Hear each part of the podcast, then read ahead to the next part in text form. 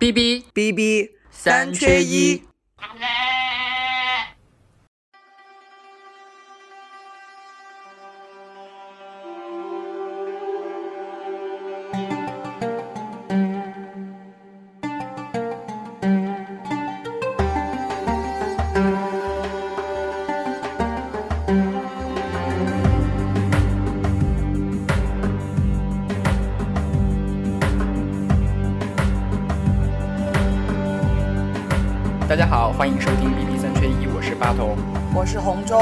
是妖姬。时间过得好快啊！从十月七号啊，这个哈马斯轰炸算起，到今天为止，就到我们录音为止啊，就是新一轮的这个巴以冲突已经持续了一个多月了，快一个半月的时间了。而且似乎到目前为止，我们还没有看到任何这个冲突会暂停停息的这种迹象啊。就是不管是以色列、巴勒斯坦，还是周边的这个中东国家，乃至其他的一些相关的大国，现在似乎好像也没有找到一个。解决的方案，就让大家冷静下来开始谈判的这样一个方案，所以我们每天还是能看到很多的这个平民的伤亡，看到很多的流离失所，然后看到很多人道主义的危机，非常惨痛啊。虽然过去几十年吧，类似的这个冲突发生过很多次，有的呢还演变成了更大规模的这种局部的战争，但我觉得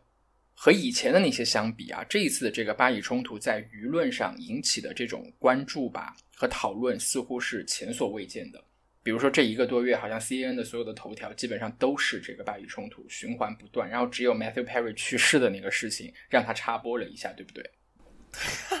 我不看 C N 啊。对对对，特别是在这个这个巴以冲突这一次冲突的这个前期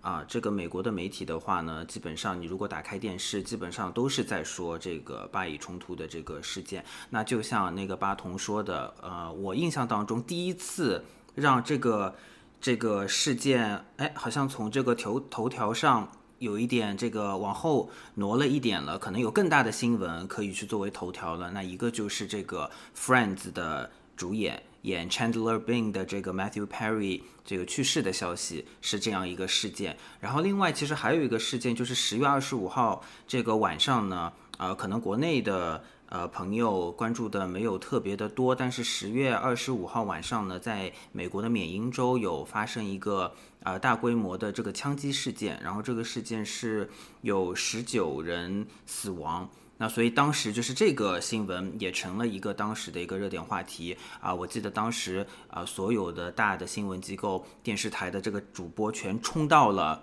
这个缅因州的这个事件发生的地点去进行这个新闻的直播。很神奇，就是因为当时有很多主播，其实人都在以色列，他们都是站在这个可可能是他们租的这个酒店的阳台哈，因为他们需要一个直播的这个背景，他们都是站在以色列的这个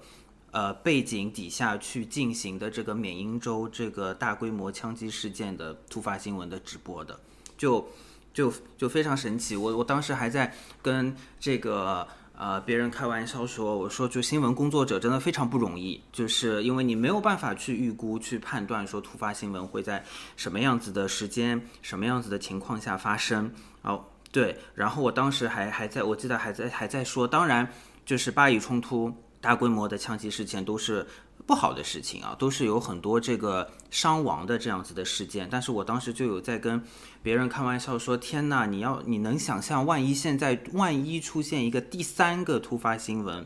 这个这些新闻机构要怎么办？我都不知道他们要怎么办。”对对，所以呃，但是这个事件突发的这个国内的这个事件结束之后，现在逐渐的你又慢慢会看到说，这个巴以冲突又逐渐逐渐的又回到了这个。呃，大家关注的这个焦点上，当然了，这个巴以冲突这个事件不仅是这个传统媒体在关注嘛，我觉得它也引爆了一大波前所未有的这种网络流量，就连我们自己也蹭上了，你觉得是不是？就我们那一集巴以冲突前前传那一集，获得了就是相对于我们自己来说一个非常非常让我们觉得很惊喜的这个收听量，我觉得就是我们我们也蹭上了这一波。没错，我我还记得上一次，其实也是快一个多月之前了，我一开始还质疑我们自己。你们记得吗？我还说啊，那你觉得就是我们在质疑那些抖音上的这种耸人听闻的这个短视频，那我们又有什么资格来啊探讨讨论这个话题呢？你们还记得吧？对我们当时说的是我们没有资格。那所以我们这一期就继续。对，继续。我觉得，因为有一个其中一个很重要的原因吧，就为什么会有这么大的一个这个网络的这个流量，就是这次巴以冲突它的那个所处的这个舆论环境和媒介环境已经彻底改变了。就是不仅仅是传统媒体在关注，还有各种社交媒体，还有更新的这个短视频的这些平台，然后每天都充斥着这种海量的和冲突相关的内容。我觉得这可以说是。算不算第一次吧？就是或者说是最广泛的一次，你看到全世界的人就这么深入的被 involve 到这个中东的这个冲突里面，而所谓的这个 involve 就不是直接的这种参与，而是好像每个人都有更便捷的渠道获取关于这个冲突的各种资讯、各种信息，也有更方便的一个呃媒介的一个手段、一个方式，让他们每一个人都能够对这个局势和冲突的方方面面。发表不同的意见，所以我们今天就是还是继续来蹭这一波流量。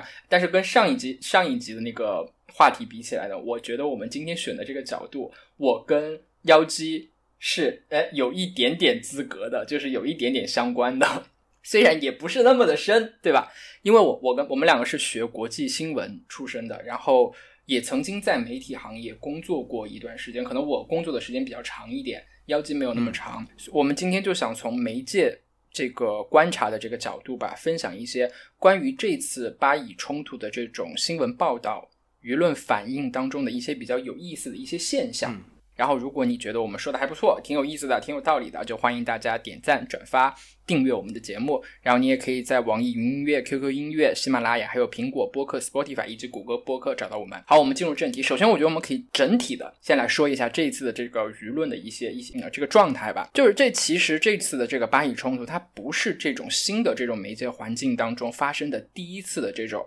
大范围的有国际影响力的这种地区冲突，因为。你再往东北边走一点，就往以色列东北边走一点，乌克兰和俄罗斯也还在打仗。这个俄乌冲突也是确实在这个媒体上引起了一些很大的一些这种声音吧。但对比这个俄乌冲突呢，巴以冲突它有它自己的一个特点，就是它的这个历史啊、恩怨啊由来已久了，然后大家讨论的那个这个时间段也很长了，所以每个人对于这个里头的这个对错呀、争议性啊、合理性啊等等等等的。他都有自己的一个就盘根错节的那那那种那种舆论，然后支持以色列的和支持巴勒斯坦的就分成了两个泾渭分明的两派，然后每派的人都可以从每天都在找一些各种各样的信息来证明自己的这种观点。我就比较好奇有一点啊，我想 Q 一下红中，就是你站在一个单纯的一个旁观者，就是一个单纯的媒体内容的消费者的角度，你最直观的感觉就是这一次你从哪些渠道？来了解这个巴以冲突的这个信息，还有呢，就你觉得你是听到的关于以色列的消息多，还是关于巴勒斯坦的消息多？嗯，我的渠道来源可能主要是从那个国内的微博，然后嗯，应该就是微博，因为然后时间，然后我觉得我自己的整体的观感来说啊。无论是从这次的巴呃那个巴以冲突，还是之前的俄乌战争，我的感受就是它的整个，因为现在这种媒介的那种传播途径嘛，包括视频还有照片，然后我都会让我觉得会比较清晰的看到这个，无论说它这个战争还是冲突，它都会一个逐渐很真实化，就感觉离自己也挺近的。然后这个战争的激烈程度和战争的惨烈程度，我觉得对我一个旁观者来说，都是超乎我一个普通人的一个想象的。然后在这个过程中呢，我自己觉得我可能看到的消息还是以以色列的这边偏多一些，就大家从以色列的角度在讨论，就是，嗯，巴勒斯坦人是怎么做这种偏恐怖袭击还是怎么样的一个角度吧，我可能看到的会比较多一些。我不知道这跟大数据有没有关，就老给我推这样子的内容，就你看了一个，他就这样子循环的老是这样子的这些新闻出现。其实我觉得这确实符合我们以往的这个认知，因为从过去的经验来看，以色列嘛，它是更善于去利用媒体的那一那一方，他们有更多的这个媒体的资源，然后呢，有更多的资金，甚至是说是碾压级别的和巴勒斯坦比起来的那个资金，它用在影响国际舆论的这个宣传上面，它甚至还有专门的政府部门，在美国、在英国、在欧洲、在各个国家做很多的事情。去影响国际舆论，而且以色列特在影响这个舆论的过程当中呢，他更会讲故事。比如说，他会用各种方式，不仅仅是新闻媒体了啊，不仅仅是新闻报道，还包括呃书籍、电影、电视剧等等的，反复的阐述犹太人的苦难，特别是这个在大屠杀中的遭遇。另外呢，就是以色列在建国当中的各种艰辛、各种故事、各种很励志、很感人的一些故事。所以一直以来，这个以色列的声量是最大的，也是最吸引人的。巴勒斯坦的声音呢，在很大程度上是被掩盖的，甚至是说是被刻意忽略的。但是在这一次的这个巴以冲突里面，巴勒斯坦的声音，它通过一种很新颖的，对于其他国家的人来说可能有点新颖，但是中国人已经见怪不怪的方式破圈。让很多人看到和听到了，那就是短视频，就是有一个很很恐怖的一个数字啊，就是仅仅在十月九号的那一天，也就是哈马斯发动轰炸两天之后，这个 TikTok 上面就是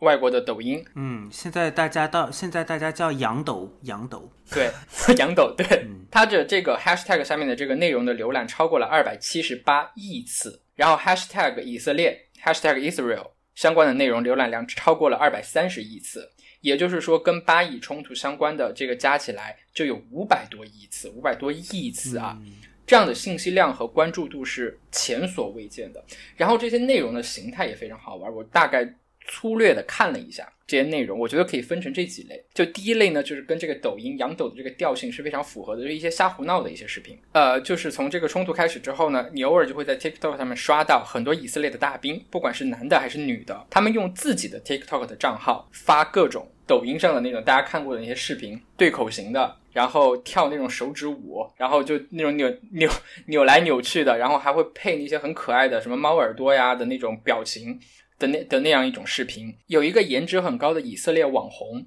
他叫那个娜塔莉亚·法杰耶夫。你听这个名字，他应该是俄罗斯和东欧那边的那个移民到以色列去的那个后裔。他就发了好几个那种变装的视频。就因为他之前是颜值主播嘛，他以前的那些照片、那些视频都是画着非常精美的妆容，然后在非常 fancy 的那些地方，什么酒店啊、游泳池啊那种地方拍那些很漂亮的那些美女的那个照片，什么各种美妆、长睫毛、乳沟、蜜桃臀满天飞。他先发很多这样的这些视频或者是那些图片，然后这个时候音乐一个 beat 一变，咚，然后呢就看他变成了一个。素面朝天，穿着很英武的军装，然后扛着一个机关枪的一个女士兵，然后她要去上上战场了，要为了她的正义的事业去燃烧她的生命，就是一个以色列版的现代的花木兰的这样一种形象，特别有反差感。而且我觉得这个事情很有意思，可能跟这个 TikTok 的算法也有关系。我个人的体验是，就是当你如果没有注册账号，就是说还没有一个你的特定的一个算法的时候，你刚刚加入这个。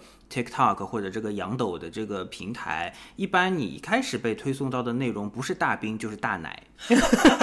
真的不知不知不知道为啥，因为我记得就是当时我这跟抖音上都一样的，它就是用的这种呃冷启动的内容，就是美女帅哥，很有视觉冲击力的这这些大兵和大奶分别象征了两性，是这意思吗？哎哎，有可能，因为你可能注册的时候你多多少少少你没有别的信息嘛，你没有任何观看的记录或者怎么样，你他知道。唯一的信息可能就是你的年龄跟性别，然后可能他的这个算法主要是从你的这个这两个信息来的。而且之前不是还有一张那个照片嘛？就是那个以色列的那个女明星盖尔加朵，神奇女侠嘛。然后有一个她的视频跟照片，就是她穿着军装拿着枪的那个照片。然后还有人很多人说她回以色列要去打仗了，要上前线了。但就是结果呢，发现她其实是以这个是个假新闻，他那个照片是他之前在以色列的军队服役的时候的那个照片啊，这这是一部分。然后我觉得这个这种视频就一下子让原本非常残酷的这个战争多了一种非常浪漫的一个色彩，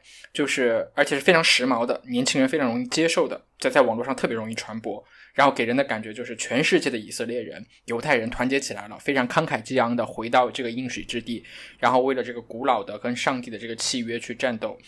我都不知道，我甚至都不知道这是不是以色列那个 IDF 他们安排好的，就是一种那种软性的那种宣传的那种感觉啊。这是这一类的短视频。还有一种啊，我不知道你们有没有看过，就是连麦 battle。你们有没有刷到过中文的连麦 battle？会有两个人，两个主播，然后呢，他们。呃，有可能是一个发起的，然后另外一个人进了他的这个语这个直播间，然后两个人就开始不知道因为什么事情就开始 battle 起来了，就开始吵架。然后我看过一个特别好玩的，是一个两个东北的，然后先是当那个女的开了一个直播间，这时候她连连上了一个男的，然后那个男的一进来就对那女的说：“哎，你给我唱个歌吧。”然后那个女的说，那女的一下子好像被点燃了，说你长得跟个狗似的，你还要听歌？你他妈你以为你是谁啊？两个人开始吵架，然后就非常的无聊，非常粗俗的，就是那种乱骂。在这次的时候，我看到了有一个新闻啊，有一个报道，就是说有一种新颖的 battle 的那个方式，就是呢，他们按照以色列和巴勒斯坦来分阵营，然后各代表一边，然后来吵来吵架，像辩论一样的。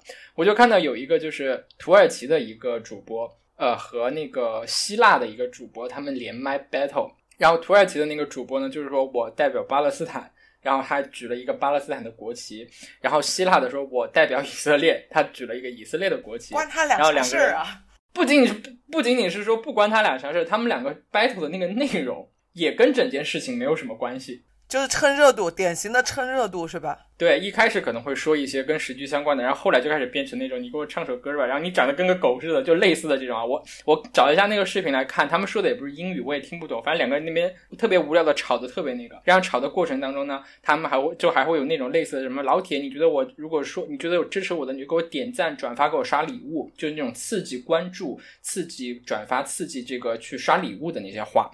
然后你会就有时候会看到有没有点小星星的，然后还有刷那种大炮火箭的，刷海岛的。你知道，就是其实这种东西是很贵的，从几美呃几几美分到几美元，甚至几十美元、几百美元不等。但是呢，大部分的这个收益它是要跟平台分账的嘛，就一部分归了那个呃 TikTok，另外一部分归了这个主播。就是我觉得这是一种在新媒介环境下的一种发国难财，而且还不是发自己国家的国难财，就是挺搞的一个，就是呃两个比较瞎胡闹的这样一个一个内容。但是呢，在这个抖音上呢，TikTok 上呢，也有一些比较正经的一些个一一些个内容啊。其中呢，有一个比较正经的例子，就是一个美国的大网红。它叫做 Absorber，它的原名叫做哈扎萨达。你确定读对了吗？我不知道我读没读对。呃，他今年二十一岁，是一个巴勒斯坦裔的，在在美国好像在美国哈休斯敦还是哪里的这样一个主播。然后他以前呢是拍游戏和搞笑的这个短视频的这样一个博主。他现在在全网的粉丝量呢累计超过了一千万，这好像听上去跟中国在抖音上的这些。博主啊，就好像还不是一个数量级，但是对于在国外的这个这个全网的这个上，已经是一个相当可怕的一个数字了。有一个对比哈，就是他这个 Absorber，他在 TikTok 上的粉丝呢是六百五十万。与此同时，美国的那个李佳琦，就是那个 Jeffree Star，那个超级第一美妆博主，他在 TikTok 上的那个。粉丝只有五百多万，然后呢，Observer 他在 YouTube 的那个频道订阅量呢也超过了三百万。在这一次这个巴以冲突开始了以后呢，他就在他的 TikTok 上面开了一个专辑，叫做 Free Palestine。这个 Free Palestine 的这个主要的内容，它就是和各种支持以色列的人。连麦，他每次在录这个视频的时候，他都会带一个链子，然后那个链子上面就是以色列的那个领土项链的那个吊坠。他说这个吊坠叫做 Occupied Palestine，就是被占领的巴勒斯巴勒斯坦。然后他每次呢就在这个时候呢，跟那些支持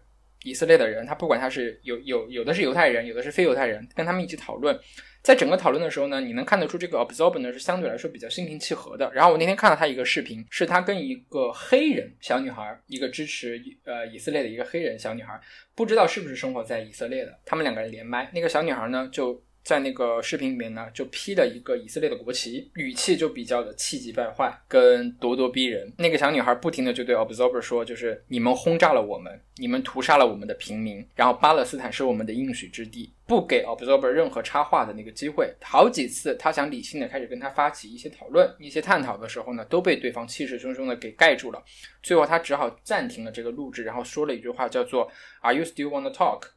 就你还想你还想继续说下去吗？这是一个代表。另外一个让我印象非常深刻的一个视频，就是他有一天连麦，不知道怎么的啊，这个 observer 他连到了一个以色列大兵，而且这个大兵呢，从那个视频里面看到的那个场景，他应该就是在以色列和巴勒斯坦之间的一些那个前线的那个哨所里面。一开始这个 observer 呢就问了那个大兵一个问题，就是说你们是不是轰炸了加沙？那个大兵回答是的。然后那个 observer 问你们为什么轰炸加沙？然后那个大兵说：“因为你们先轰炸了我们。”然后那个 observer 又问：“你们是不是杀了很多儿童？”那个大兵说：“我不知道。”这个时候呢，他问完这个问题以后呢，那个大兵旁边的另外一个以色列大兵就说话了，说的内容非常的让人觉得震惊跟折舌。他就说：“我希望 IDF。”就是以色列国防军能够杀更多的儿童。如果你再多说一句，IDF 会顺着网络找到你，然后杀了你，我也会找到你，然后 fuck you in your ass。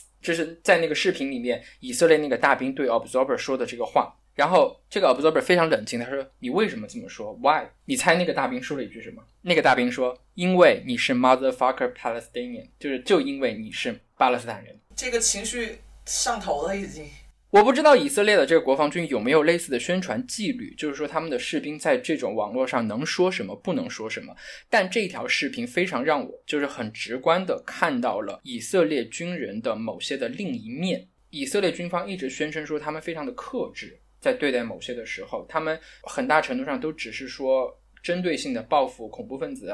报复哈马斯等等的。但是呢，你具体到每一个人的时候，具体到每一个以色列的大兵的时候，你会看到其中有些人他就是对巴勒斯坦人充满了仇恨，对巴勒斯坦的平民充满了仇恨。这种仇恨可能是没有来由的，它就是一种天然的基于身份的这种对立。然后这个跟以色列的以往的一些在主流媒体上的宣传他们军方的一个形象是很不一样的。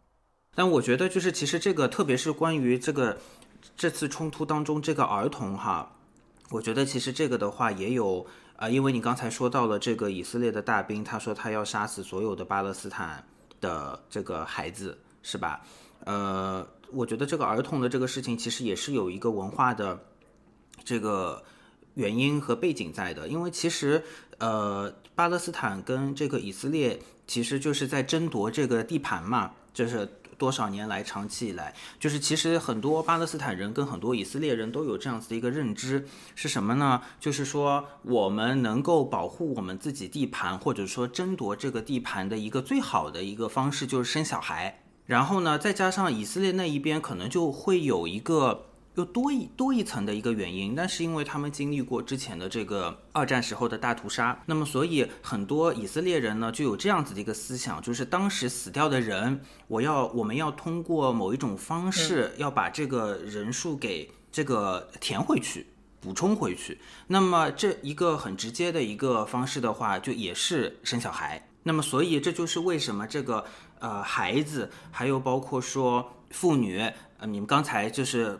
这个巴通提到的这个以色列大兵说的话，就其实是有这方面的这个文化的这个背景的，因为呃，对于呃冲突的双方来讲，呃，对方的每一个新的生命都好像是对于自己这阵营的一种新的威胁一样，的其实是有这么一个背景在。所以我就觉得，像 Absorber 这样的类似的这种短视频，以及这个短视频平台上面一些其他的正经的相关的内容吧，它是给巴勒斯坦人以及巴勒斯坦的声音，它提供了一种舆论突围的可能，就是特别是让外界看到了加沙的情况。这不仅仅是局限于 TikTok 了，还有 Instagram 上也是这样的。我非常同意你的这个看法。我觉得就是，如果不是因为社交媒体，哈。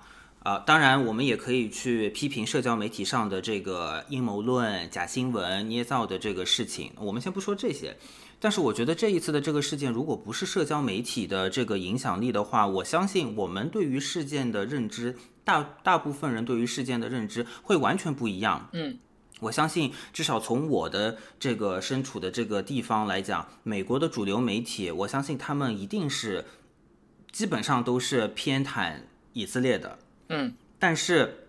这一次并没有，或者说这一次的这个偏袒多多少少有一些这个克制，那是因为社交媒体上的各种的消息，还有包括因为社交媒体上的各种的这个真实的消息，啊，加沙地区的这个情况，让啊很多这个西方的大城市啊，基本上每个周末都有大规模的支持巴勒斯坦的这个游行。那我觉得，从媒体的这个角度来讲，这也是一个信号，就是你的这个受众、你的这个观众啊，好像并不是那么一边倒的站在以色列这一边。那么作为媒体来讲的话，有一个非常重要的责任，就是你也需要更多的去报道这个另外一方的这个呃情况和事实。所以呢，就是像我本身也是就是。呃，一开始吧，很多信息其实都是来自于这个社交媒体，特别是因为就是一开始大部分的美国媒体都更偏向于去报道以色列的事情，所以其实这变变成是很多人其实被迫通过这个社交媒体去获取一些关于巴勒斯坦、关于加沙的一些这个新闻跟信息，这本身其实也是不健康的，因为这个的话，你等于说跳过了一个 fact checked，对。对吧？就很多很很多人事实就是核查的，事实核查，没错。那很多就是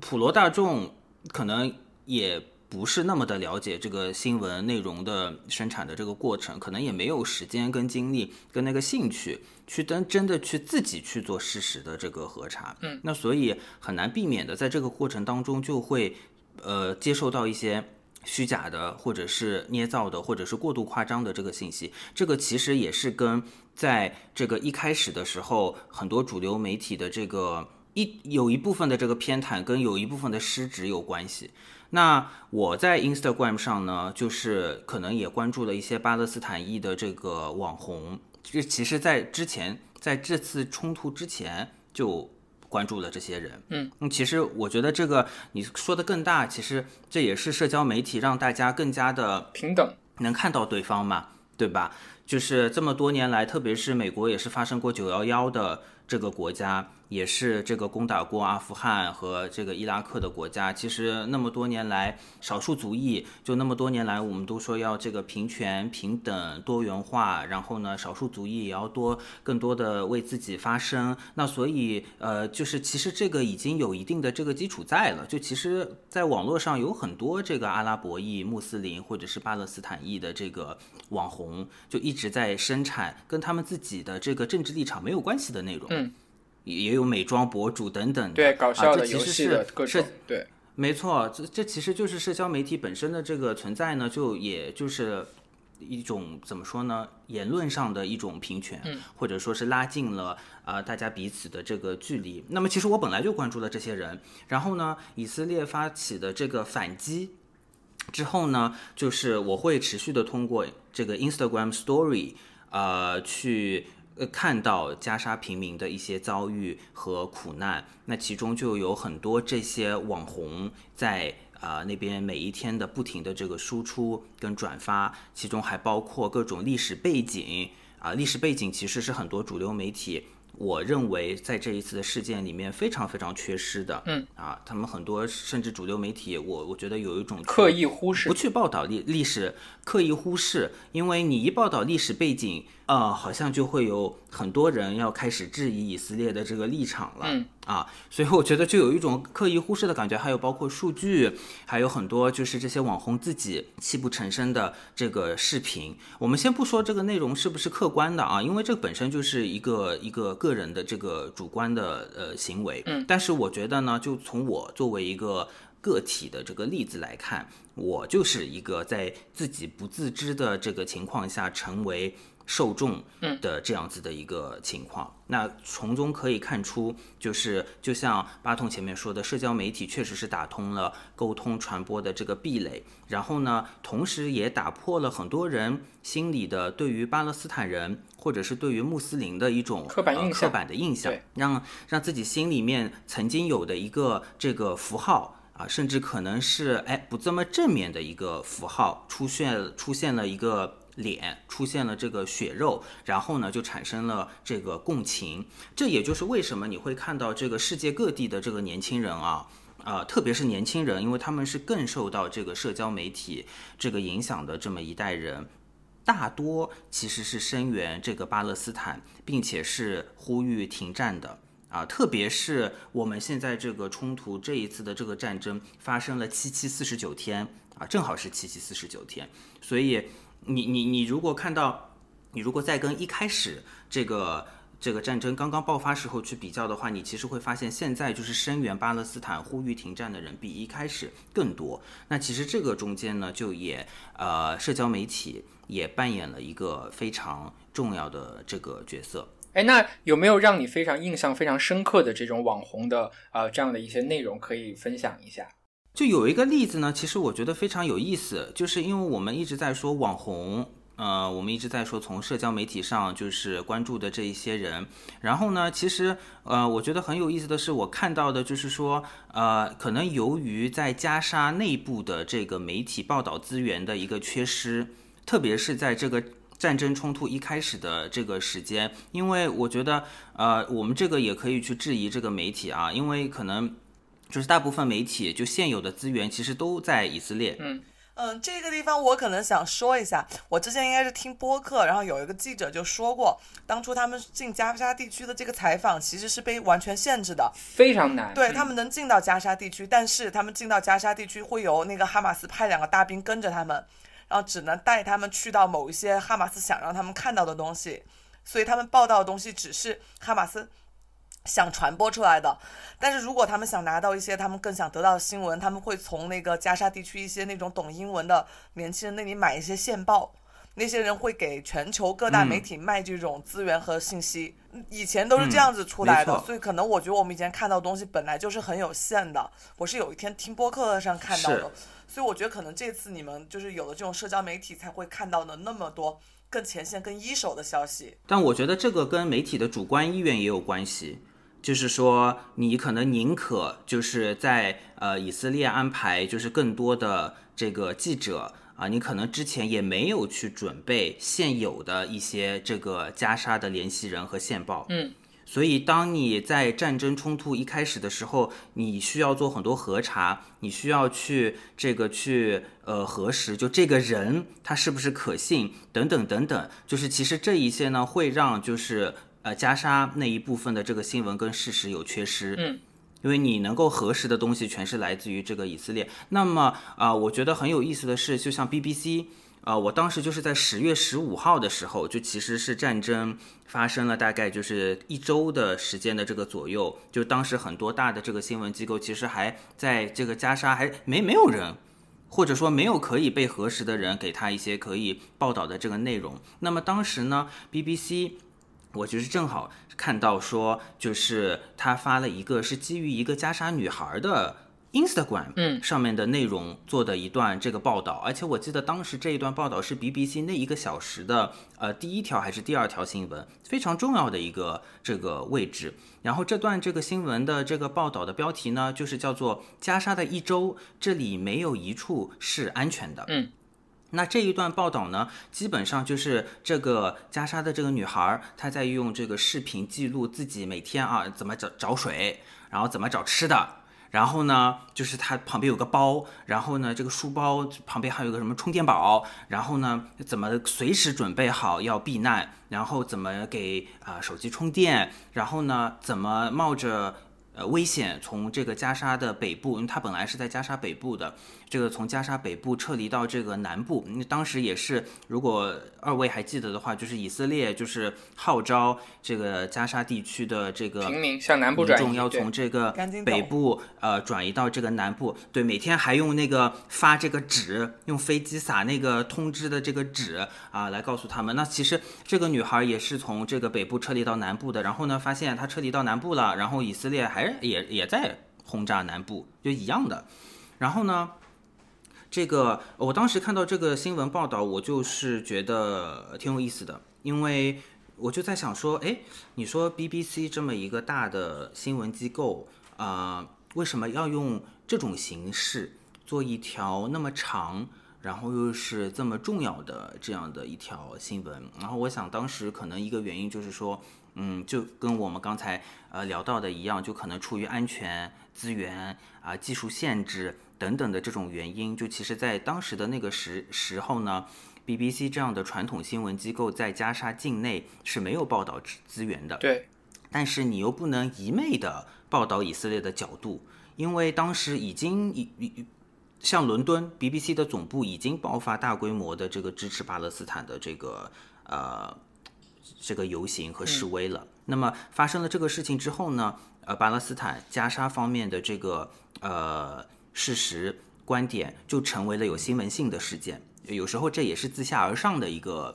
呃一个一个情况。那么所以你当资源有限，然后你又需要报道的这个时候呢，呃，这个像这样子社交媒体时代当中的这个内容的个人的这个创造者，他们的创造的这个内容就成为了具有新闻价值的这个内容，正好也给这个报道的这个限制。呃，填补了这个空缺，然后特别是像这个女孩啊，她的这个账号叫做 Wizard 下划线 Bson 一，然后她也是一个本来就是一个，后来我看了一下，她其实本来就是个 filmmaker，嗯，她本来就是拍电影，可能是拍纪录片的专业人士，那她很知道怎么用这个视频或者说是这个视频的这个语言去传播她要这个说的这个故事和这个情况。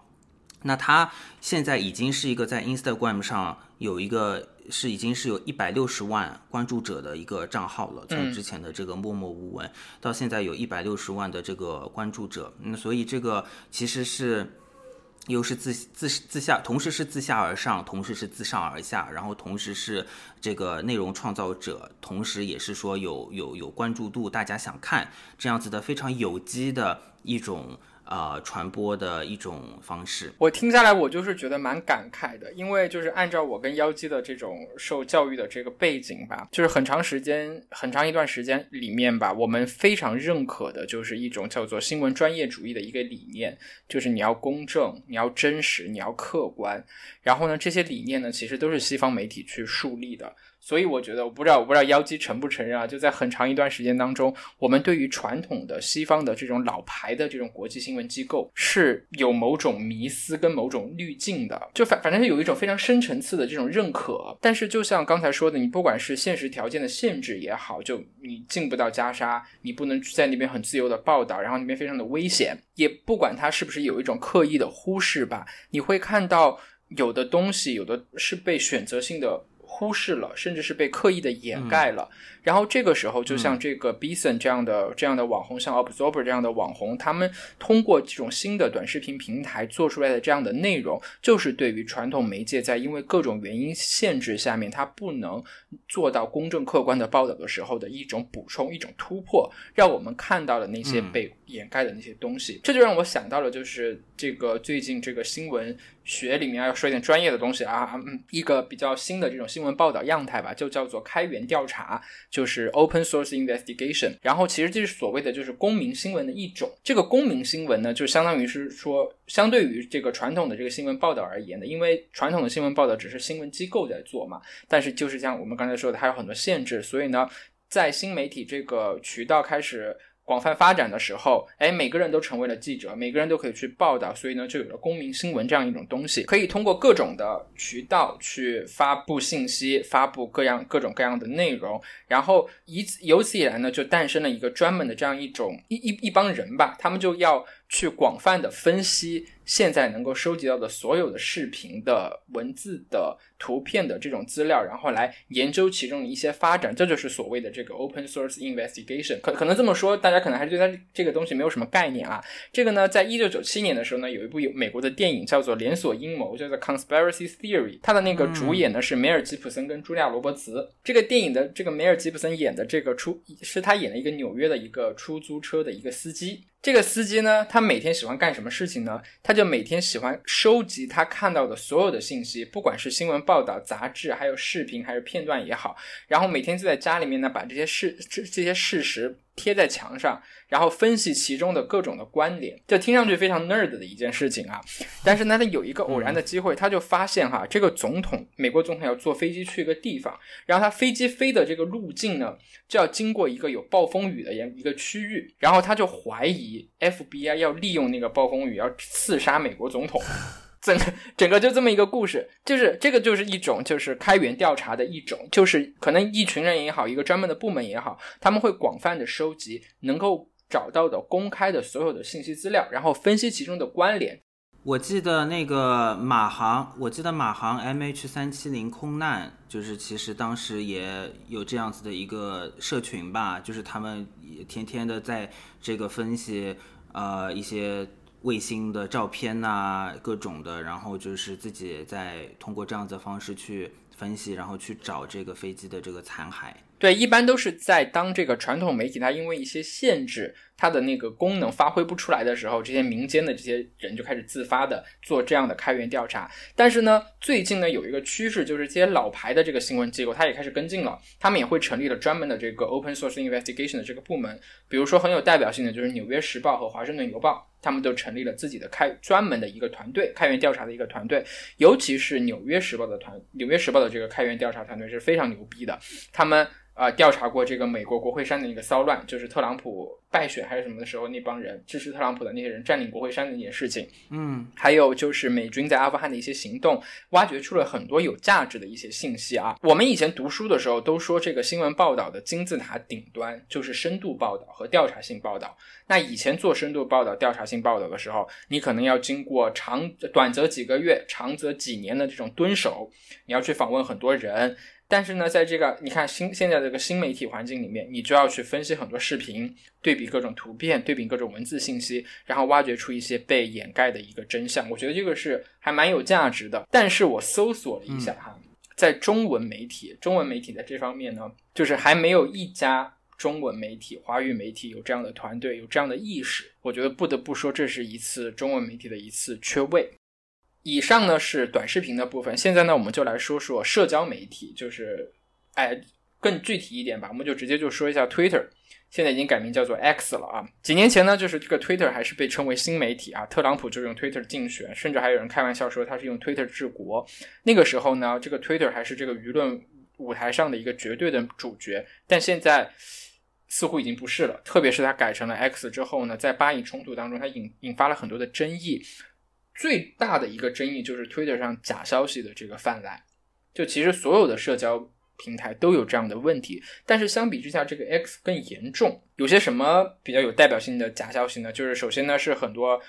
张冠李戴的，就是把以前的一些冲突的视频、一些照片，然后随便编辑一下说是这一次的。还有呢，更有甚呢是把那个游戏里面的那种轰炸的那个视频，说是什么哈马斯在发动的那个呃轰炸。然后还有那种一帮阿尔及利亚人在那边放烟花庆祝，然后呢被 P 成了说是呃以色列在打击哈马斯，还有就是一些 P 图的那个嘛，什么 C 罗挥舞着一个巴勒斯坦的国旗什么的，甚至那个马马斯克他自己也招也招了一次道，他说如果你想实时关注巴以冲突的内容，请关注两个账号，哪两个账号呢？第一个叫做 War Mon 呃 War。Monitors 就是战争观察者，还有一个呢叫做 Send Defender，对这两个账号。但是呢，这两个账号呢都是非常非常众所周知的这个虚假消息的这个传播者。比如说那个今年五月份这两个账户，他们都说白宫附近发生了爆炸，然后那这个事情还导致了那一天那个美股暴跌。到了最后发现这是个假消息。其实哈，假消息一直有，Twitter 上也一直都有假消息，但是为什么到现在会特别特别的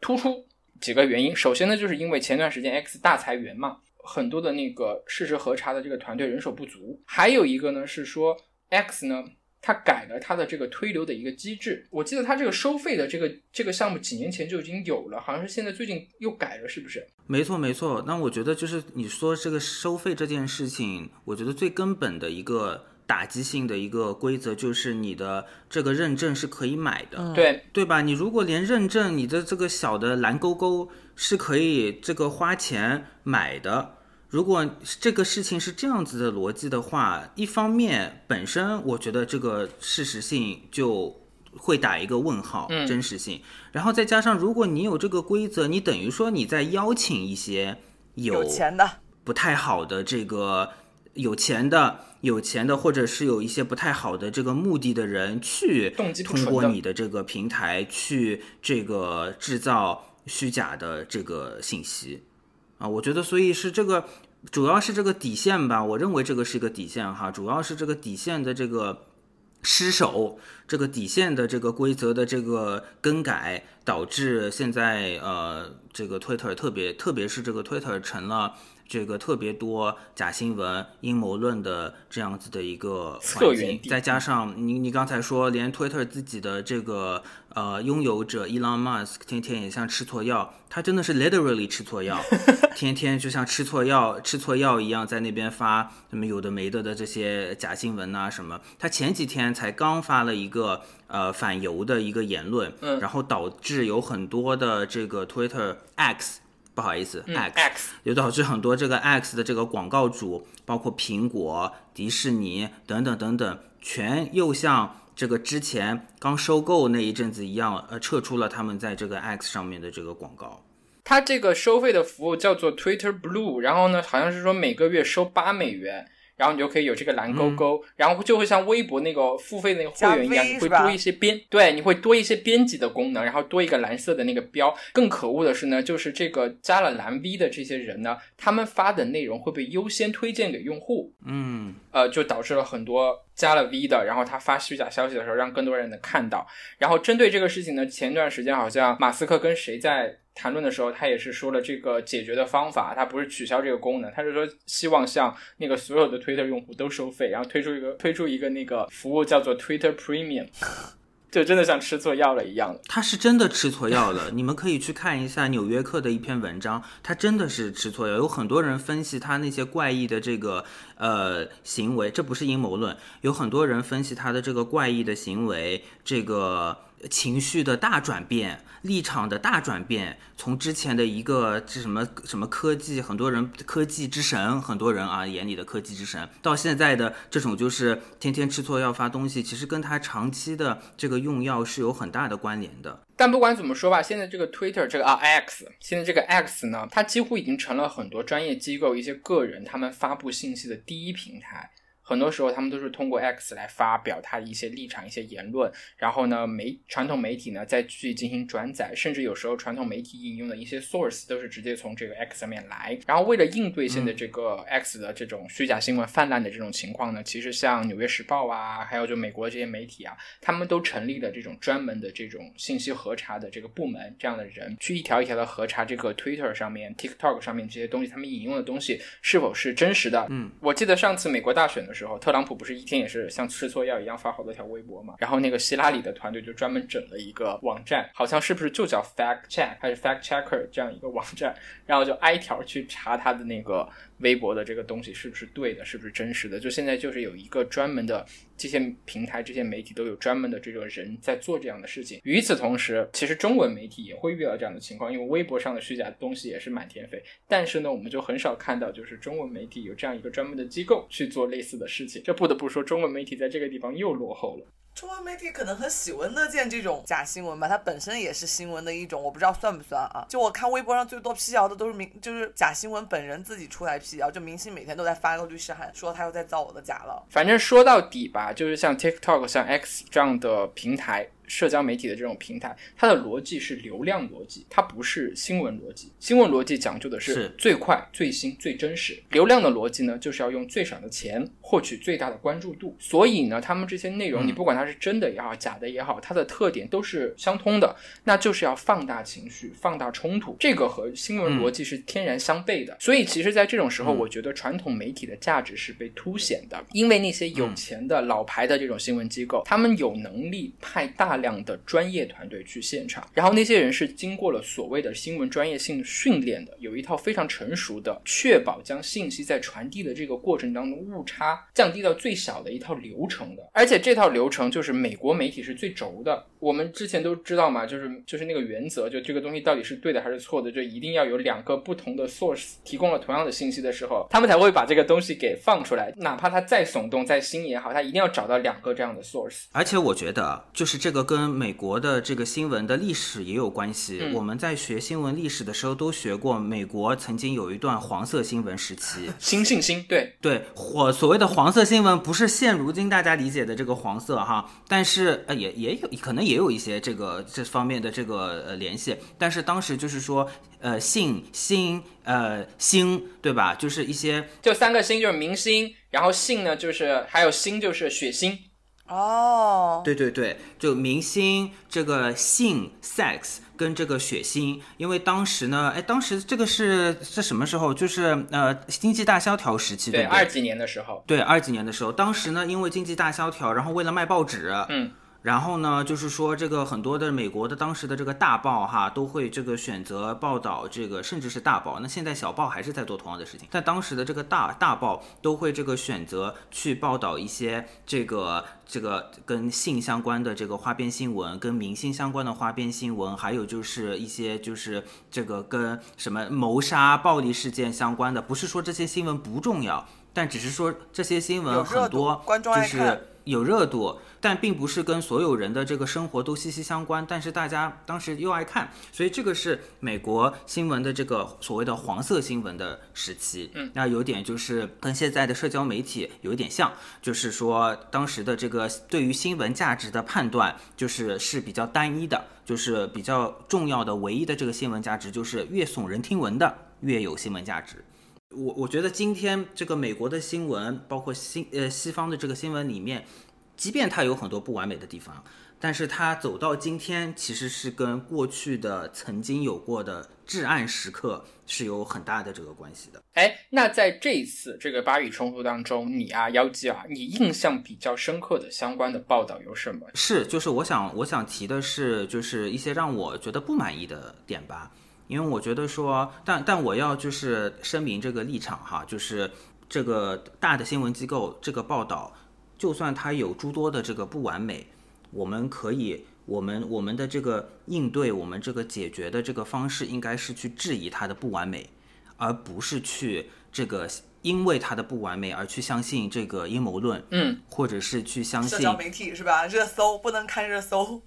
对这样的这个新闻，可以看热搜，但看热搜的时候，你自己得在自己的脑子里面打一个问号。如果你愿意，自己可以去进行一下这个事实的这个核查。嗯，因为这个我们不能因为这个药有一点瑕疵，呃，这个就开始吃毒药。我觉得这个是肯定不对的，这是特别离奇的一个选择。但我觉得很多人因为这个大的新闻机构的一些瑕疵，你你可以质疑它标题取得不好，或者说呃资资源安排不均，你甚至可以去质疑它的这个新闻编辑室是不是多元，是不是都是白人等等等等，你可以去质疑，质疑是对的。但是这个质疑完了，你去相信阴谋论，去吃毒药，我觉得你就是脑子有病。好，你别铺垫，你所以呢你不满意的。所以我对对对，所以我现在想说，就是让我觉得不满意，或者是成为一些大家质疑的这个点啊，呃，是质疑的角度，并不是建议大家去吃毒药啊。这是就是为什么我这个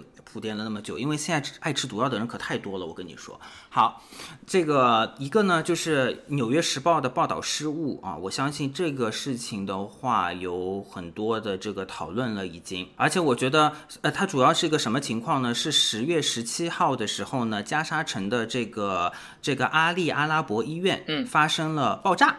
啊。就当时就只知道这个事情发生，这个医院加沙的医院发生了爆炸。那其实现在我们一直在关注加沙的医院，对不对？我们一直在关注 Al Shifa 医院，一直在关注说啊、这个哎呀，以色列的这个国防军这个去突袭了这个医院，然后医院里的这个病患跟医生怎么办？哈、以色列一直坚持说这个哈马斯的这个情报跟这个领导团队在这个医院里面，但是找了半天又又找不到，等等等等。那么现在呢，就是七七四十九天之后，医院仍然是一个冲突的这个关注的这个焦点。然后其实我觉得这个跟十月十七号这一天的这个报道有非常大的这个关联。这个报道是一个 turning point，是一个转折点，是让大家把这个聚焦的目光放到加沙地区里面的医院的这样子的一个事件。那么就是十月十七号加沙城的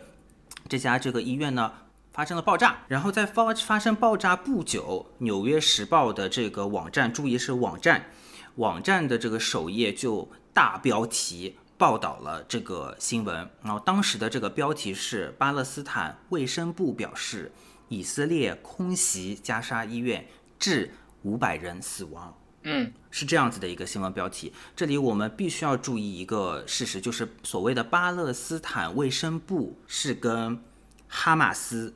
有非常强烈的这个这个关联的，其实没错。关于巴勒斯坦卫生部的加沙区域出产的这些这个数据啊、其实有很多关于这个数据是否是否真实的一个这个辩论。后来呢，在以色列情报部门对于这个消息提出异议之后，这个报道的这个标题又改成了以色列和巴勒斯坦互相指责加沙医院爆炸事件啊，所以这个就特别是我觉得，因为这个是网络新闻的一个传播的特性，你可以改，嗯，然后这个事情在当时就就造成了非常大的呃这个争议，然后呢，呃，《纽约时报》呢，在一个礼拜之后，非常非常少有的发表了一个声明，因为一般呢，其实报道的这个事实的这个呃偏差，有一些细节上的这个错误，其实是非常常见的。通常情况下呢，这个媒体的话，就是是可能在第二天的报纸或者是网站上就发一个非常短的一个。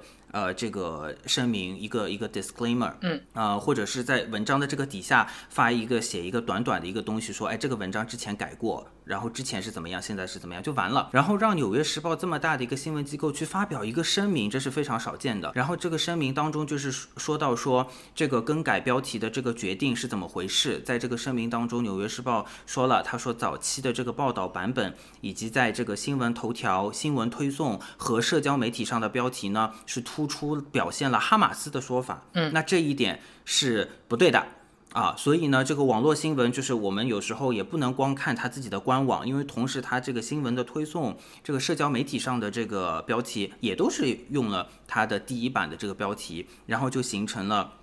不好的这个影响。特别是在后续的这个报道上呢，就其实大部分的这个呃军事的专家、媒体，还有做这个事实核查的这个团队呢，是比较支持以色列国防军的说法的。也就是说，这个导弹、这个火箭是来自于加沙。然后应该是这个哈马斯投投出的这个火箭，然后就误炸了这个加沙。自己的这个医院，我们再回到说这个印刷版怎么样？因为我们说了那么多网络版，然后十月十八号，也就是事件发生的第二天出版的这个印刷版的这个《纽约时报》上呢，这个这个新闻的标题其实是加沙医院爆炸造成数百人死亡，巴勒斯坦和以色列在拜登抵达之前互相指责。所以其实如果你以印刷版作为一个标准的话，它的最终版 finalized version 是这样子的一个事情啊。然后呢，但是错误的报道在或者说不完美的标题吧，不完美的对，因为其实这个标题你看，就是对于新闻工作者的其实要求很高，因为其实这个标题并不是错误。对，这标题没问题。你去看事实，巴勒斯坦卫生部表示，以色列空袭加沙医院致五百人死亡，没有错的。巴勒斯坦的卫生部他就表示了这个，这就是事实呀。但是，巴勒斯坦卫生部不是一个百分之百可信的消息源，所以你在这样的时刻，在标题上，啊，可能新闻正文没有也没有问题，但你只是在标题上援引了这个有一点需要打问号的这个新闻源，你就出了问题。而且关键是，为什么在这个印刷版的《纽约时报》上，它要突出说这个拜登抵达之前，巴勒巴勒斯坦跟以色列互相指责呢？那是因为这个错误的、不完美的网络新闻的这个标题，已经影响了，已经产生了巨大的这个影响，已经产生了巨大的现实后果。这个后果是什么？就是当时拜登已经坐上飞机要去中东了。而且去中东之前是要说要跟阿拉伯的主要国家，包括巴勒斯坦的领导人会面，解决这个问题。然后发生的事情就是，这个巴勒斯坦的主要国家立马就是发生了大规模的这个示威游行，包括约旦国王在内的这个阿拉伯世界的国家领导人，就是马上像多米诺骨牌一样，就是取消了跟这个拜登拜登总统的这个会面。嗯，这个其实对于这个美国的这个外交，还有包括这个这个这个总统的这个呃面子，就其实都是一个非常不好看的呃这个情况。然后与此同时呢，在德国，然后又有两名不明身份的这个袭击者向这个柏林的一座呃犹太教堂投掷了这个燃烧瓶。嗯啊，所以就是你不管你后面怎么改，呃，怎么去解释，怎么发声明，就是其实这个不好的这个。后果跟影响，它已经是产生了，所以这个事情呢，就让我想到了呃一部电影。呃，这个电影是一个二零零八年的一个电影，叫做《对话尼克松》（Frost Nixon），没有错。我当时这个，我记得当时这个我们新闻课的老师还特特地让我们就是去看了一下这部电影，然后呢，要我们就是看完之后就讨论一下啊这个电影啊。然后呢，当时呢是这个老师呢是想让我们思考这个新闻媒体的这个权与利。嗯，什么意思呢？就是你的这个揭露真相的这个这个调查。能够让一个总统能够让一个总统当着全国父老乡亲的面说“我错了，对不起”，你甚至可以扳倒一个总统哦。如果我们想到这个水门事件的话啊，改变一个国家的历史和命运，那这个是正面的，你是在揭露这个错误，揭露黑暗，甚至这个人是当这个人是一个权力非常大的美国总统的时候，但是同样的一个哪怕只是在语义上，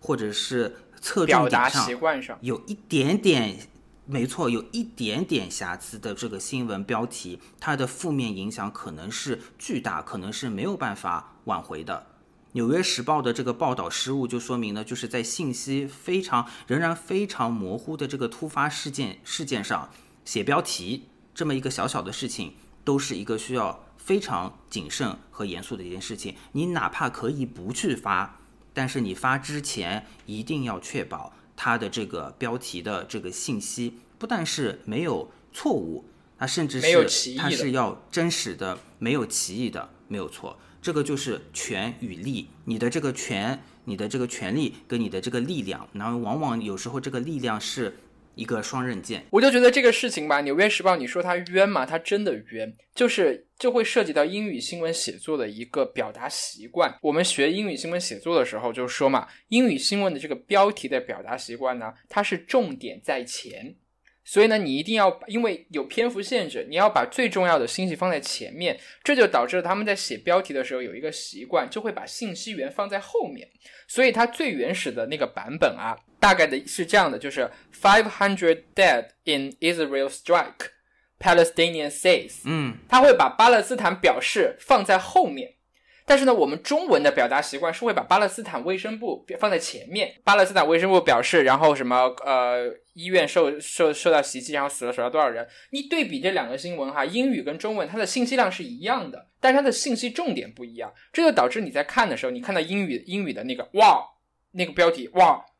以色列炸了呃医院啊，死了五百多个人，然后呢？你要仔细看了后面，你哦，这个事情是巴勒斯坦那边说的，所以那个有心的人才会去想一想，哎，这个数据、这个事实是不是需要我去核实一下？嗯。但是你在比如说你在 Twitter 上、其他什么地方上刷到这条新闻，那个情绪一下子就上来，你随手点个转发，这条信息就转发出去了，没有时间，没有空间。给你去给在那个情绪上头的时候，会有的人会去做那样一个事实核查的工作，所以我觉得这件事情，你说他冤吗？他真的冤。然后你刚才不是说那个《纽约时报》他的那个很罕见的发了一个致歉声明，然后另外他们的编辑也写了一篇文章，他想突出的就是说，在现在这个媒介环境里面，新媒体环境里面，要报道这个战争这种突发的这种新闻，真的实在太难太难太难了。没错，而且你如果再想到这个对于事实的影响，你你可能想说，当然是这个有一点这个事后诸葛亮啊，should would could，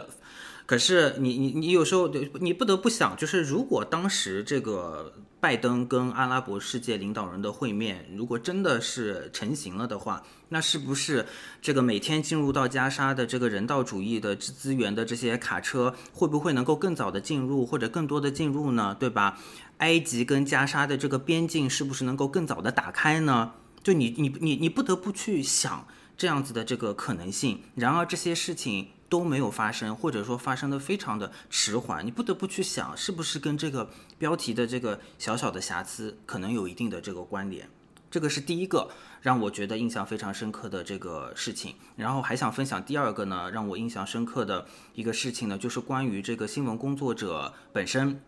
因为我记得这个上新闻课的时候啊，老师呃同时还强调的另外一个事情，就是这个这个这一句话像是信条式一样的这个准则，就是 journalists should not become the story，记者自己不应该成为新闻，不能喧宾夺主，因为这是没错，就是这个记者本身，当然这个也是在这个新闻伦理上一直是有长期的这样一的一个一个一个辩论的，对吧？就比如说你眼看着这个人在你面前要快死了，你是去拍照还是你是去救他？就那个啊这也 voucher 的那个故事，呃，没错，呃，我觉得这样同样的事情可能在加沙就是天天发生，不知道多少次现在啊。但是呢，我我觉得这个是一直新闻伦理上也是一直在辩论的一个事情。然后呢，这一次的这个巴以冲突呢，让我也可能因为也跟我我自己跟这个八筒一样，之前是学新闻的，那可能我我我非常的容易跟这些记者就是在这个感情上有这个共情，所以呢，这一次冲突中，我也关注了另外一个，就是呃三个记者啊，其实都是以。呃，不同的方式，不幸的方式，他自己被迫成为了这个新闻，或者呃，跟这个新闻当中的这个主角有了个人层面上的这个联系啊，其实是被迫的，因为没有一个新闻工作者，新闻工作者，就像我前面说的那一句信条一样，没有一个新闻工作者想成为新闻，但这三个新闻工作者他们就成了新闻。第一个呢，就是 BBC 的阿拉伯语的频道的这个记者 Adnan Al-Bursh。然后呢，他和他的这个团队在加沙人满为患的这个医院里面呢，看到就是自己的这个朋友跟邻居都在这个医院里面丧生了。我对于这条新闻的这个报道印象非常深刻，因为我记得那一天在看 BBC 这条新闻是。那一个小时的第一条报道，而且非常长，而且这个新闻的这个报道方式呢，其实是这个，因为这是一个阿拉伯语的 BBC 阿拉伯语的记者，他其实是用用英文，不是说的那么溜的英文，其实又把它用阿拉伯语的这个报道重新剪了一下，嗯，然后呢，重新用英文去表述了一下他自己的这个看到的这个事实，就有一点这个记者手记、记者札记的这样子的一个感觉，嗯，然后他在这条新闻里面也是用他不那么娴熟的英语说了这么一句：“Journalists should not become the story。”但是刚说完这一句，他就又说了：“但是我在这个医院里面看到了我认识的人、朋友、邻居都在这个医院里面就是丧生了，或者是重伤。”啊，我觉得我刚当时我看到这条新闻，我真的非常感触非常的这个强烈。另外一个就是半岛电视台的这个加沙记者站的站长，我我记得这这个事件有上这个微博的热搜，就是他的这个妻子、儿子、女儿、孙子都在轰炸中丧生了，嗯，非常的惨。然后他在呃，他穿，我记得他穿着那个背心，然后上面写着一个大的 press，嗯，啊，然后呢，去去去医院里面啊、然后这个看他的这个亲人，然后第二天呃也是穿着这个 press 的这个背心，呃去参加他们的葬葬礼，然后就是第二天他又重新回到了这个报道的这个记者前线。记者的这个前线，呃，回到了这个报道的这个岗位。啊、特别是当这个所有的画面他都是穿着这个这个 press 的这个背心的时候，更让我就是有一种非常复杂的这个心情。然后还有第三个这个记者呢，就是美国的这个 NBC 的资深的这个记者 Martin Fletcher，嗯，啊，他本身呢之前也是在驻扎在这个以色列的一个呃。主要是报道这个中东局势的这样子一个非常资深的记者，然后他家里其实有十个亲戚都成了哈马斯的这个人质哦，啊。如果我们还记得的话，哈马斯至今呢，他释放释放了应该是释放了四个人，嗯，然后其中前两个人呃一对母女，其实这个人呢就是这个。他十个亲戚当中的两个，然后其实呢，现在这个这个记者呢还有八个亲戚是这个下落不明的，然后这个也是他这个被迫的，就也被 involve 在整个事件当中了吧。然后另外就是必须也要提一句，就是其实现在有很多不同的统计来自不同的组织啊、但是现在的话看起来，现在在这这一轮冲突当中丧生的这个新闻媒体的工作者已经超过四十个了。这是拿命换的新闻啊，感觉。就战地记者本身就是一个非常那个危险的这么一个工作嘛。就我知道的一个内部消息啊，就是我听来，香港没有任何一家保险公司愿意给去前加沙前线报道的记者承保。所以呢，就是派过去的很多记者，他们身上是没有保险的。然后呢，一些的那种意外险啊什么的那个保险的那个内容上面呢，战争是会被天然豁免的一种极端的一个情况。嗯所所以是非常非常的危险。那既然说到这里了啊，我就说几个用凤凰卫视的一些一些经验吧，说一说一个跟华语媒体相关的非常有代表性，我觉得可以窥见就是华语媒体在这样重大的这种。国际新闻报道中的某些困境、某些困难，就是刚开始打仗的时候呢，巴勒斯坦方面呢发动了很强大的国际舆论的攻势，他们驻各国的这个大使啊都纷纷上节目表明这个巴勒斯坦的立场。我们可以看到其中一个比较出圈的一个报道，就是巴勒斯坦驻英国的这个呃大使，他就和 BBC 的主持人的一个唇枪舌剑的这么一个一个一个那个访问。而与此同时，巴勒斯坦驻华大使。接受了唯一的一次电视媒体的一个访问，就是接受的凤凰卫视的一个王牌节目，叫做《一虎一起谈》的这么一个访问。他作为嘉宾参加了那个节目，由凤凰卫视的当家男主播胡一虎对他做了一个专访性质的这样一个吧。他是作为节目嘉宾，但那个节目上还有其他的一个嘉宾。然而呢，这个报道几乎没有任何的水花。你们有在微信或者在什么其他平？地方看到有人在转这条消息吗？没有，没有，对吧？几乎没有什么水花，我就不方便评价这个节目形式是否合适，流程是否合理，怎么样啊？因为很多人都认识，就不得罪人了，好吧？我只说我几个我的直观感受。第一个就是说，华语媒体的影响力和传播力确实有限，特别是在巴以冲突这个问题上。但是呢，我觉得这不是哪家媒体的锅，哪个节目的锅，因为归根到底，中国在中东问题上扮演的角色相对来说就没有那么的。重要，尤其是在巴以冲突上，这也导致了这个华语媒体在这件事情的报道上面呢，它更多只是一个旁观者的角色。你要让说中文的人了解到巴勒斯坦地区正在发生什么事情，要准确的、不偏不倚的完成好一个旁观者的这个任务，对于华语媒体来说，其实已经很不容易了。具体为什么不容易，咱们就不展开了。另外呢，我还想说一点，就是我之前在凤凰的工作的那个节目叫做《凤凰全球连线》，那是一个日播的新闻连线评论节目。这个节目好像是从凤凰开台的时候就有了二十多年了。据说刚刚创办的时候得过很多奖，因为它的理念在当时来说比较新颖。它跟 CNN 那些老牌新闻媒体是一样的。它它在就是晚上十点半的时候在。呃，有一线的记者、专家，甚至新闻当事人，然后主持人作为一个 moderator 的这样一个角色，然后来深入的探讨当天的一个热点的一个新闻问题。这个跟 CNN 他们做日常做新闻的模式是如出一辙，一模一样的。就你虽然看上去不难，但是在实际操作的过程当中，你要去协作统筹，有很多很多的东西。所以，而且在你想二十多年前，我们很多人可能看到新闻现场的这个机会就不多。然后他通过有一线记者啊这样的一个形式，让我们去抵达，让观众去抵达这个新闻现场。这在二十多年前来说是一件非常有价值的一件事情。但是现在已经过去二十多年了，抵达已经不是难事情了。每个人都可以就是通过。这些 UP 主、这些主播看到新闻现场发生的事情更真实、更真切，所以要与时俱进的话，我觉得类似的节目是要提供更一手的、更直接的、相关性更高的一些声音。说的再大一点吧，类似的节目其实你要具备一定的议程设置的这样的一个能力，就是因为可能直接的新闻当事人会在这个节目上直接发表意见，那。会引发后续的一些回应啊、修正啊这样的一个内容，你要具这样的节目，你是要具备这样的能力，但是这背后是需要很大很大的投入的，不管是资金投入也好，以及你的人脉方面的这种深耕各方面。但是很遗憾的是，我觉得，嗯，没有看到这样的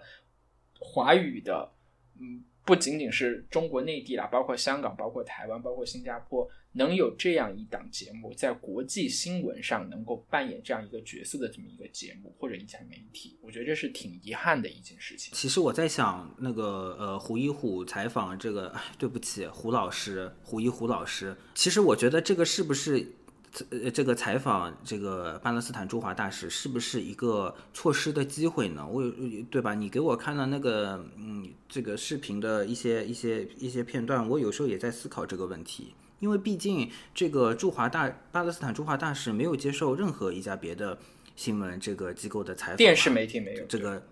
电视媒体的采访并没有，对吧？那说了遗憾的，你有没有看到就是让你觉得哎是很理想的、很不错的？那我说我看到的吧，我觉得最理想的就是你说吧，就是目前看到最理想的就是那个 Aman p o 就是 CNN 的那个一个王牌的那个新闻节目，他。牛逼在什么地方呢？就十月九号，他第一次做这个选题的时候，就请到了非常直接的嘉宾。这些嘉宾有谁呢？以色列 IDF 的发言人，摩萨德以前的工作人员，还有他的外交、外交、外交部的那个发言人，都是。权力核心就是当事方权力核心的关键人物，虽然很多退居二线啊，但他们很多掌握的那个消息呢是一手的，传达的观点也是最直接的。另外，在十月九号当天的那个节目，十月九号就是这个事情发生了才两天的时候，他就请到了被绑架后获救的一个人质，以及在欧洲长期关注这个。人道主义危机的 NGO 的负责人提醒大家，要从那个时候就要开始关注后续可能发生的加沙的人道主义危机的时候，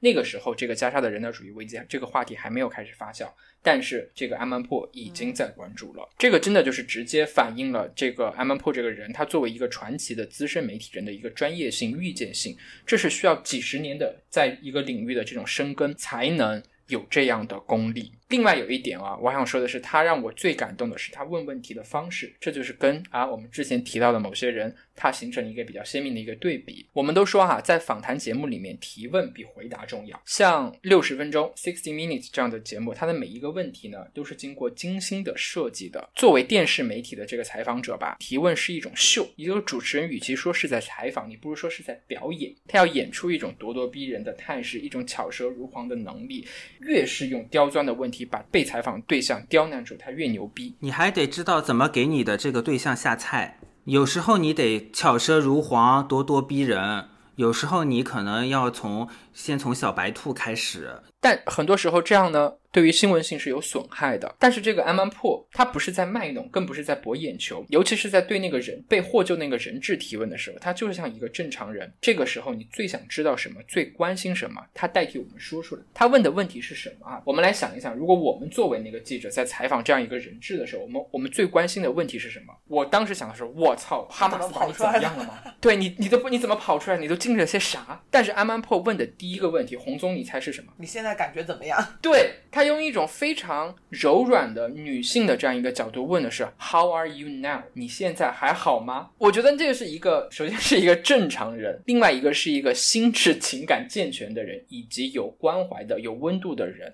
在那个时候，对于这样一个劫后余生的一个人，最应该有的一种本能的反应，这是有温度和有力量的。是的，说明我还有一点，我也是一个有温度、有力量的好人，是吧？其实呢，我觉得就是可能不存在理想的报道。或者说不存在一个理想的这个新闻机构，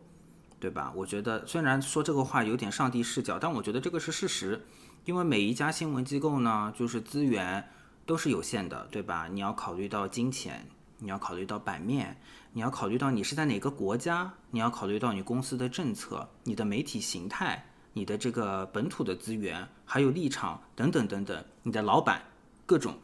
各种限制，各种。这个资源或者是理念上的这个限制当然是有的，所以我觉得不可能会有一家机构是做到面面俱到或者说是八面玲珑的。呃，纸媒，呃，画面性不够强，但是它可能没有这个时间的限制，对吗？电视媒体画面性比较强，但是你不得不说它有这个时间的这个限制。同时呢，就是有画面，可能电视媒体就更喜欢报道一些画面上比较 drama 的。一些这个事件啊，所以没有完美的。那